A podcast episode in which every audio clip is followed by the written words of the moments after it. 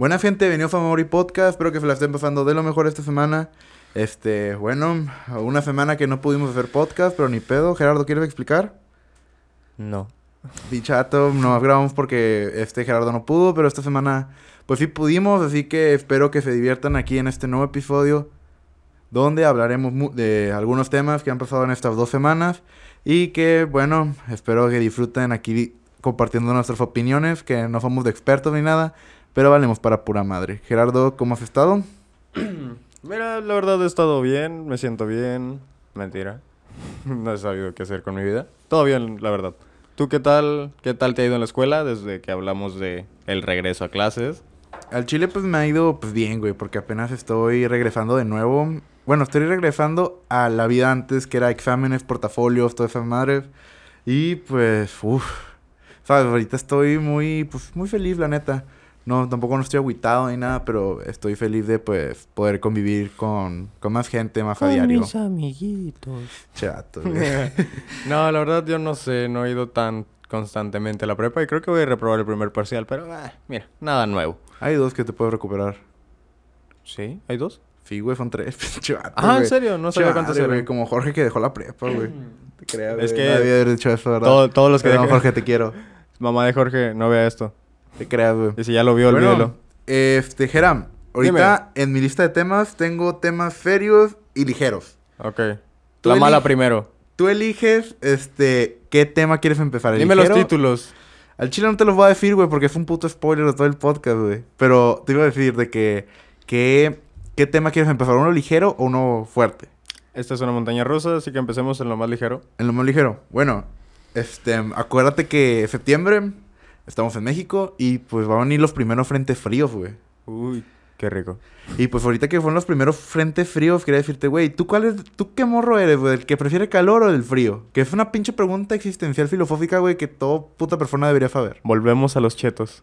Prácticamente, prácticamente. Ok, bueno, pues, sinceramente, Ambos tienen cosas buenas, pero tengo mejores recuerdos en temporadas de frío. Y me encanta más lo que puedes hacer en tiempo de frío. Fíjate que a mí me gusta más el verano, güey, la neta. A mí me gusta el verano, pero por las piscinas, güey, el salir un chingo, el folazo. O sea, está chido. Y como mi piel es morena, aguanto el sol, güey. Sí, es que como tú no eres albañil, por eso, ¿verdad? Qué te lo rico, güey. Y bueno, y pues, como. Y ahorita en el frío, pues a mí lo que me gusta es la Navidad, güey, y mi cumpleaños. La neta, son las dos cosas que pues me gustan, güey. Y pues está chido. ¿Cuándo cumples años? Cumplo el 28 de noviembre, güey. Voy a cumplir mis 18 añitos. ¿18? Ajá, mis 18 ¿No tenías 32? ¿Qué te lo.? Chato, güey. Dicho, me maltratas un chingo, güey. Y no, y no saben. No, hombre, güey. Bueno, bueno, en nuestro primer tema del día de hoy, güey. México, acuérdate que fue víctima de un huracán, ¿verdad?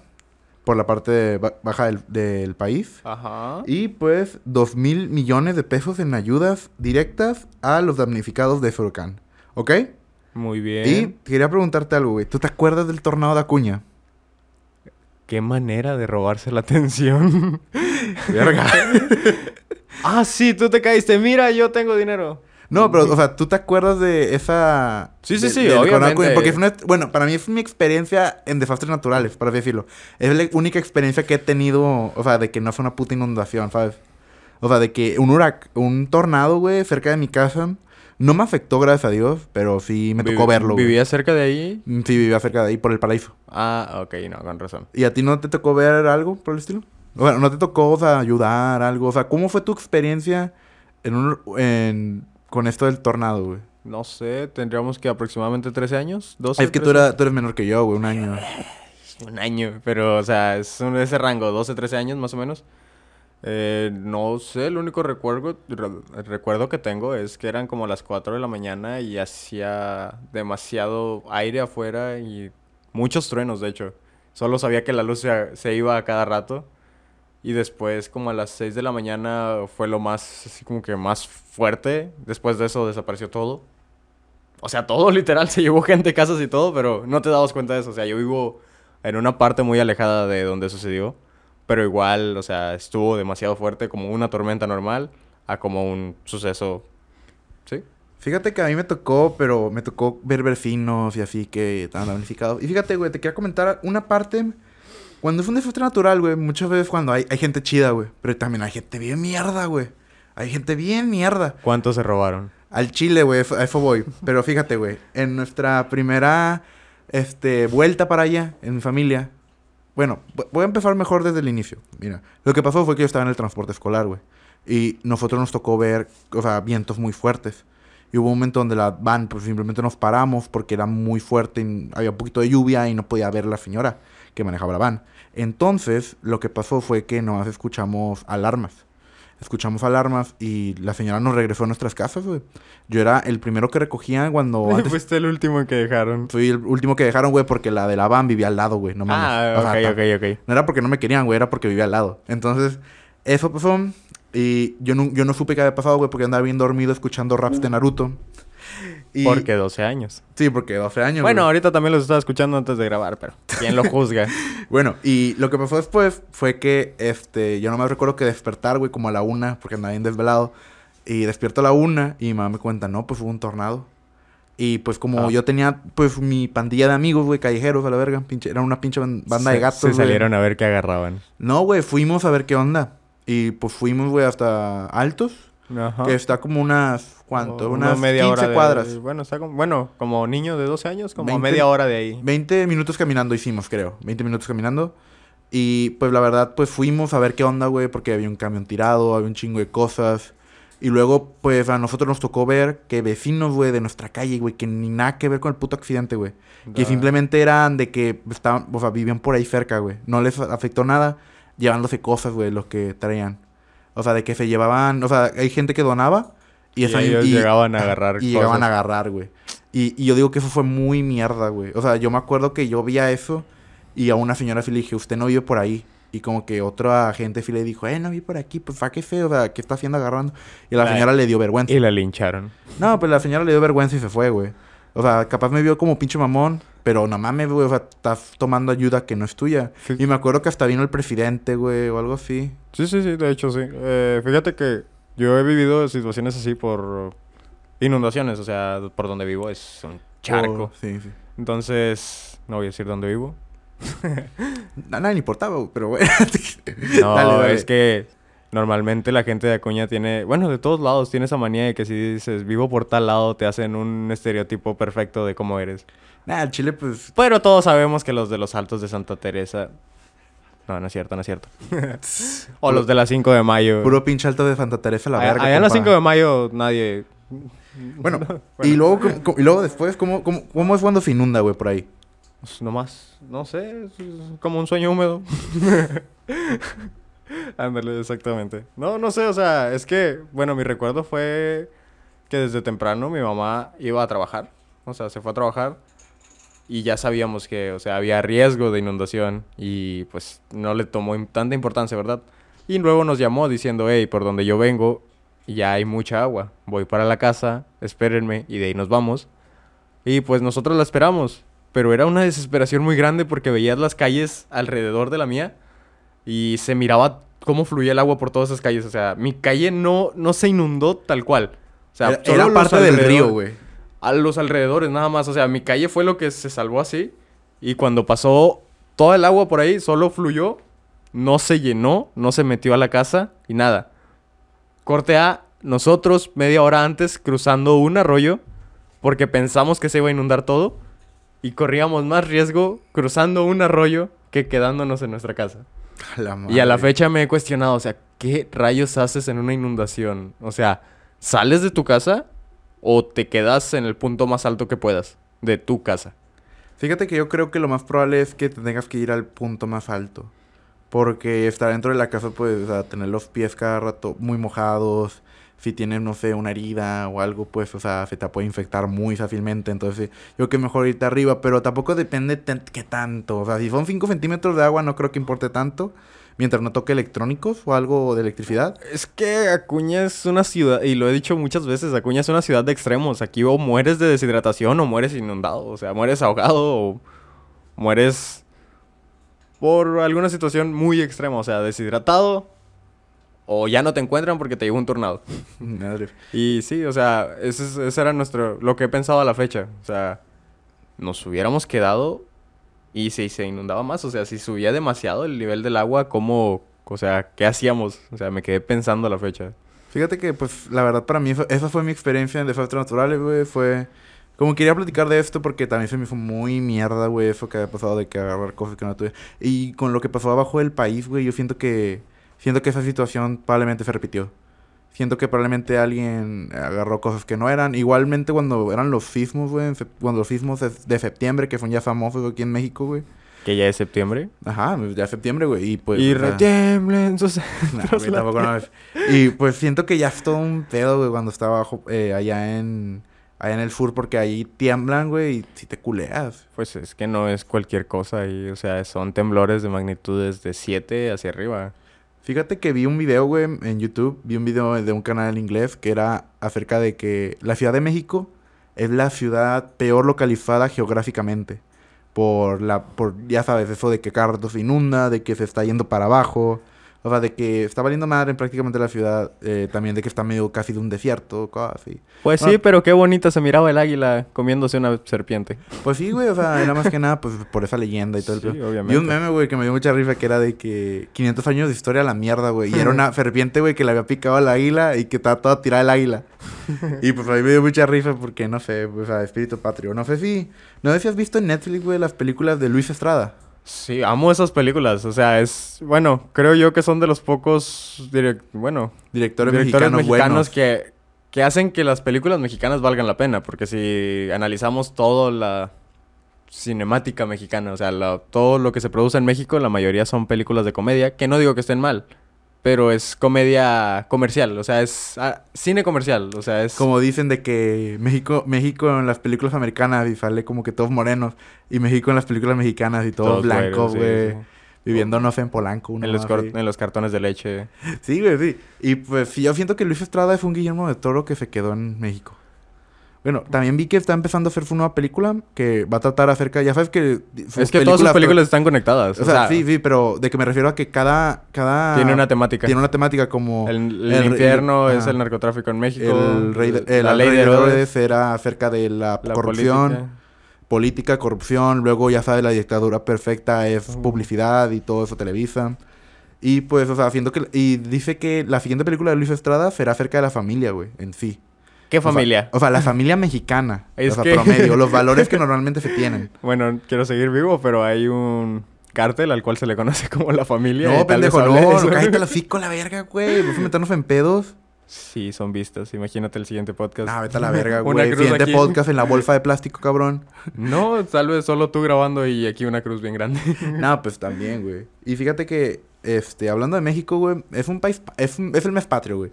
Es el último podcast que podemos decir de que arriba México, güey, porque ya después de 15 de septiembre la mayoría de gente ya no le importa. Sí, pues, de hecho, yo lo considero el mes de... Yo no, yo no pedí nacer en México, solo tuve suerte. Todos Sí. los demás meses todo el mundo Fíjate que también, lo odia. también he visto gente, güey, como la, la- mu- muchas mujeres, güey, que han puesto lo de, han puesto estado de WhatsApp de que, este, viva México, machista y misógino, cosas así, güey.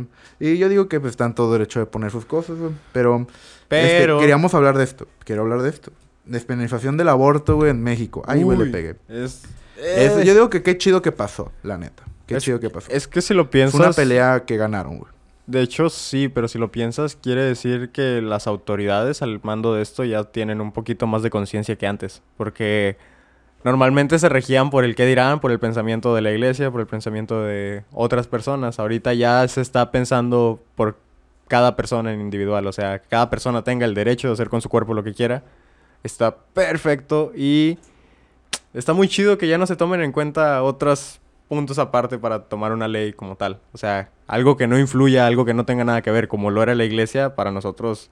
Sí, sí, o sea, y es lo que más he odiado a la fecha. O sea, que la, la gente que vive la religión al pie de la letra y que se pierde muchas cosas por eso. Mm, Pues para mí es como que, pues del chile yo lo respeto, güey. Nomás con que no trates de poner cosas encima de otros. Igualmente con los ateos, porque algunos también cagan, güey. La neta. O sea, no soy eh, religioso o algo, pero es que caga porque a veces como que se- creo que se sienten mejores que otros. Es que yo soy ateo.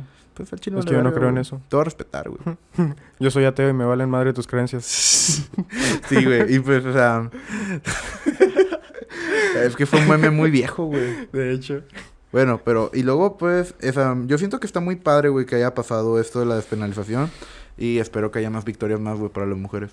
Eh, creo que no sé si fue a nivel nacional o solo fue en algunos estados. Creo que fue, eh, como es anticonstitucional, Ajá. es en todo el país, supongo. Y creo que, pero el pedo es que se quitó la despenalización, pero en algunos estados sigue siendo ilegal o algo así. Pues es que, bueno, depende de cada estado. Depende de cada estado, güey, cada estado, como creo que en Oaxaca y Pues de hecho Coahuila fue de los, bueno, Coahuila fue de los últimos en sumarse a, sí, sí, al, Es como en. Oaxaca, güey, en Oaxaca puedes comprar una niña por una vaca, Pero no unos chetos y teniendo 11 años. Sí, güey, pobre Oaxaca. es como niños. Tlaxcala, güey. Tlaxcala creo que es el estado que más bulean. ¿Qué es eso? Tlaxcala. ¿Qué es eso? Pichato, güey, no me di cuenta que era parte del chiste. Pero siento que Tlaxcala sí es el, el estado que más bulean, güey, por ese pedo de la traición cuando era el... Cuando, cuando apenas empezaba la conquista, güey. Pues de así. hecho solo es por mala información. Y hablando de eso, eh, hay que seguir esta línea de México. Y creo yo que la historia mexicana ha sido una de las peores contadas. ¿Por qué, güey? Porque nos la hemos llevado de la como que con un ¿cómo explicártelo?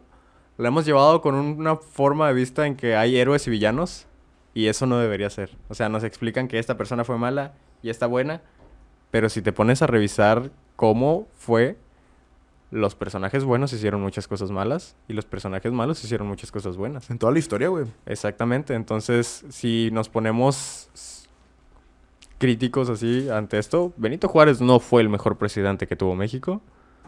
Porfirio Díaz hizo cosas buenas por México. Me, ca- Y- me cagan los vatos que dicen que Porfirio Díaz fue un muy, muy buen presidente por- y después... Para los ricos, Ajá, para los ricos. nada más. De ahí en más, hizo cosas buenas por México, pero no para los ¿No mexicanos. has leído el libro México Bárbaro, güey?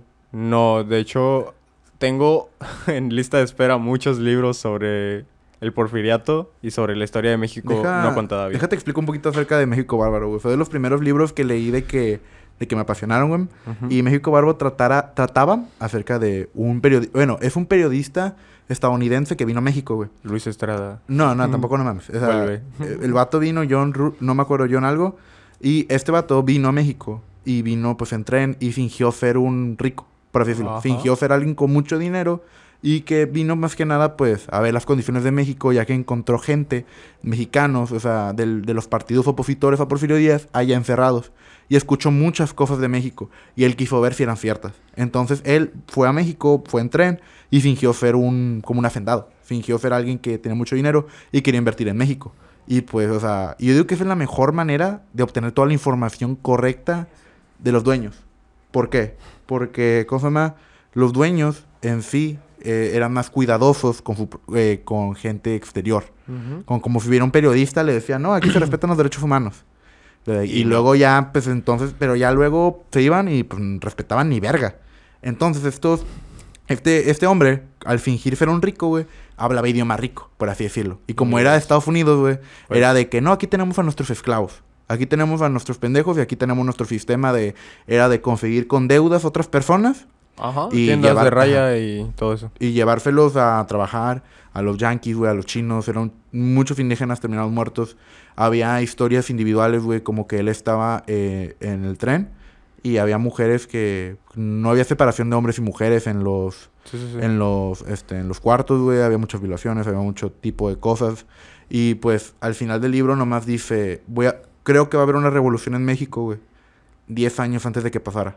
Ah, Entonces eso es lo más importante del libro, güey, porque profetizó en parte de manera lógica con todo lo que pasaba de la población y el sentimiento que se había una pre-revolución. Entonces eso es lo que se me hace muy interesante del libro. creo yo que es un... Porque volví a ser...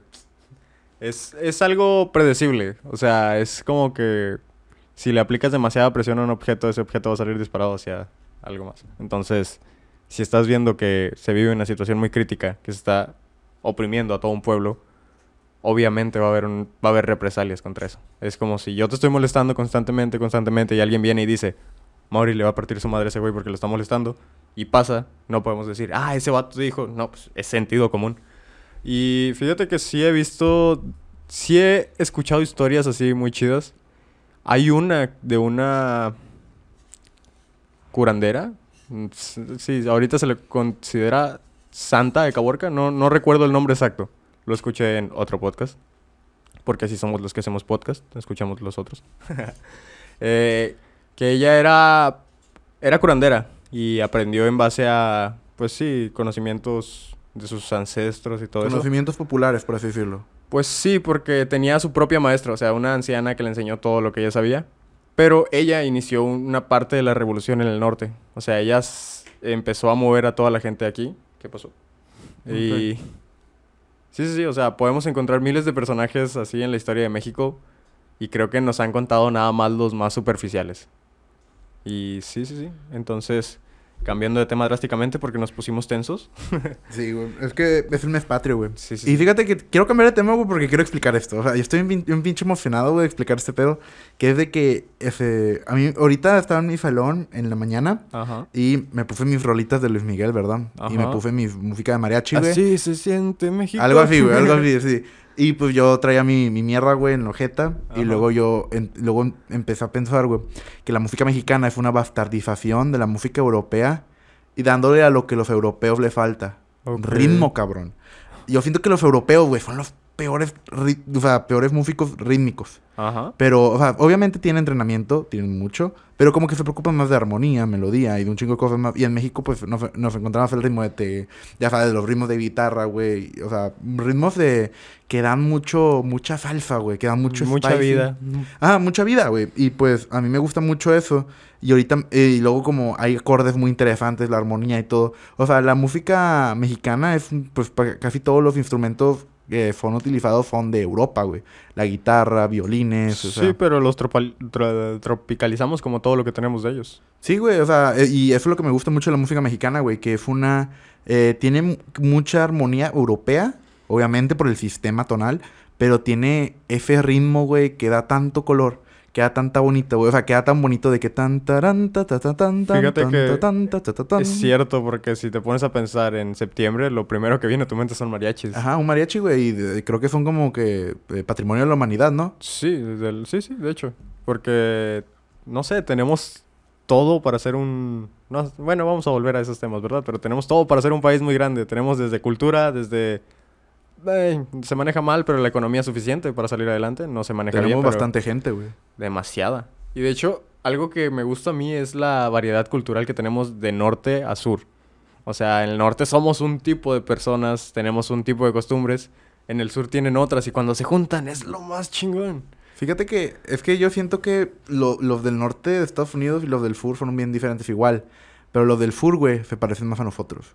Pues Pues- es que somos, Sí, somos un ir que- y venir de... Sí, somos como que hermanitos. Somos primos, güey, prácticamente. Que fíjate que en teoría los del sur de Estados Unidos son nuestros. Sí, güey, Hay más la- mexicanos ahí que estadounidenses.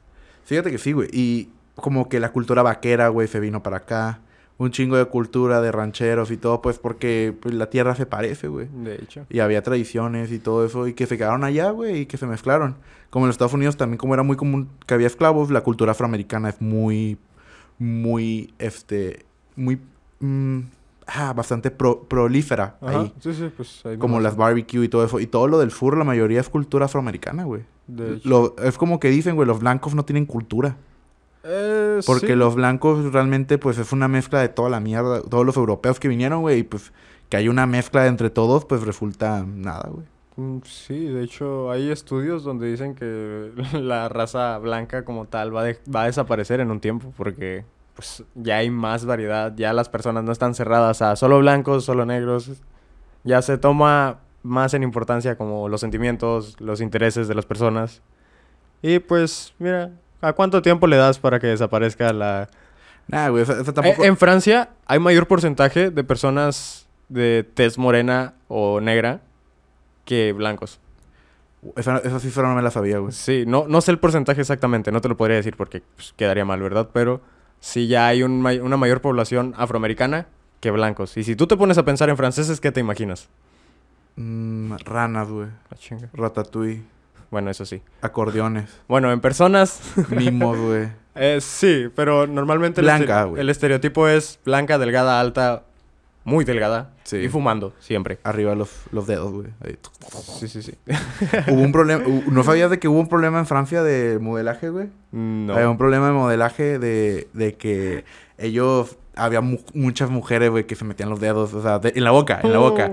En la boca se lo metían y para vomitar, güey, y hubo toda una crisis y muchas Sí, modelos el- eran requeridas peso, güey. De que tienes que pesar esto dependiendo de la altura para poder modelar, o sea, un peso saludable, güey. Sí, sí, sí. Porque había gente que se pasaba de verga, güey. Bueno, pero pues sí, o sea, venimos de la talla cero desde hace, de los noventas aproximadamente, o sea, que todas las mujeres eran una talla... Bueno, creo que ahorita muchas mujeres se siguen interesando por eso, pero como que ya cada quien acepta más su cuerpo y hace lo que quiere, no lo que hace la demás gente. Yo digo que eso está muy bien, güey. Fíjate, y pues, quiero cambiar otro tema, güey, pero un poquito más tenso. Uy. Este tema, este, en la semana me hizo enojar, güey. Fíjate, leí la Uy, noticia y me enojar. enojado. No sé si te acuerdas, güey, de Rix. Ah, ok, ok, ya, ya sé por dónde Bueno, vamos. Rix, mm, para dar contexto, Rix era un youtuber, güey, que pues hacía videos, ¿verdad? Y pues... En YouTube. Ajá, y un día Nat Campos sufrió, a, sufrió Abuso por parte de él. Y ahora, pues se enjuició, Nat Campos habló del tema, este, hubo pues un linchamiento público, cosas así que pasaron, todo bien. Y después Rick fue enjuiciado y se le dieron tres años de condena, güey. Tres años de condena, pero él al declararse culpable, hubo un proceso como que abreviado o algo así. Y entonces, este, la condena se redujo. Y cuando se reduce demasiado, o sea, cuando creo que es menos de cinco años, Libertad puedes pagar una multa, güey. Por así decirlo. Y pagó 30 mil pesos, güey, para estar libre. Ah, Y pues a mí se me hace de la verga, güey, que una violación cueste 30 mil pesos en este país, güey. ya sé a dónde fueron tus 30 mil pesos. Al chile, cállate los hocico, güey, eso es fuera del podcast, mamón. Bueno, o sea, a mí se me hace de la verga, güey, que una violación cueste 30 mil pesos. Porque 30 mil pesos, güey, es un puto carro. 30 mil pesos es un enganche de algunos carros muy nuevos. Le, le estamos dando un valor muy... Sí, güey, te das cuenta, porque es que le, has le estás dando ya un valor, güey, 30 mil pesos. Es que si Y se me hace comparas muy poco, la una verga. cantidad económica con la integridad de una persona... Exacto, güey. Y por eso, o sea, de que le dieron le- el valor, güey. Y ahora, 30 mil pesos valió ese madre. Pero- 30 mil pesos, güey, valió ese pedo. Estamos hablando de esto porque es una persona muy conocida. Pero ponte a pensar en que hay personas nada conocidas que por mil pesos, 500 pesos sufren este tipo de cosas. Simón, güey. Y eso está de la verga. O sea, sí se me hace de la verga que todo esto esté pasando, güey. Y no sé, se me hace muy mierda que una violación en este país cueste 30 mil pesos. O menos. En este podcast hablamos de México y pues hay que celebrar nuestro país, pero hay que recordar que no somos perfectos. No, no, no. Y como, como decíamos ahorita, o sea, nos ponemos a hablar de, o sea, de personas muy conocidas, pero queda todo un trasfondo de personas en situaciones muy difíciles, económicas, de vida, problemas, etcétera. Ahorita le dimos importancia por ser esta Por ser persona una persona importante. conocida, güey. Lo mismo pasaba en el porfiriato con las personas de dinero. Ahorita hablamos de esto, pero afuera se quedan miles de personas. Es que una cifra no puede ser una persona, güey. No, no, no. O sea, es- hay... le ha pasado a muchas personas, pero creo yo que hay que darle un poquito más de importancia en la cantidad de personas a las que le está pasando que por la importancia que tiene una sola persona. Fíjate que tienes razón, güey. Pero también, una cuando lo ves como una cifra, güey, que 10 feminicidios al día, se te ve fácil, se te hace fácil, la verdad. Sí, sí, sí. Pero luego cuando piensas, mataron a tu mamá, eso está de la verga, güey. Sí, sí, porque si te, Al día, güey. si te pones a Al día pensar en- mataron a la mamá de alguien, a la hermana, a su prima, güey. Mataron a una tía, mataron a una abuela.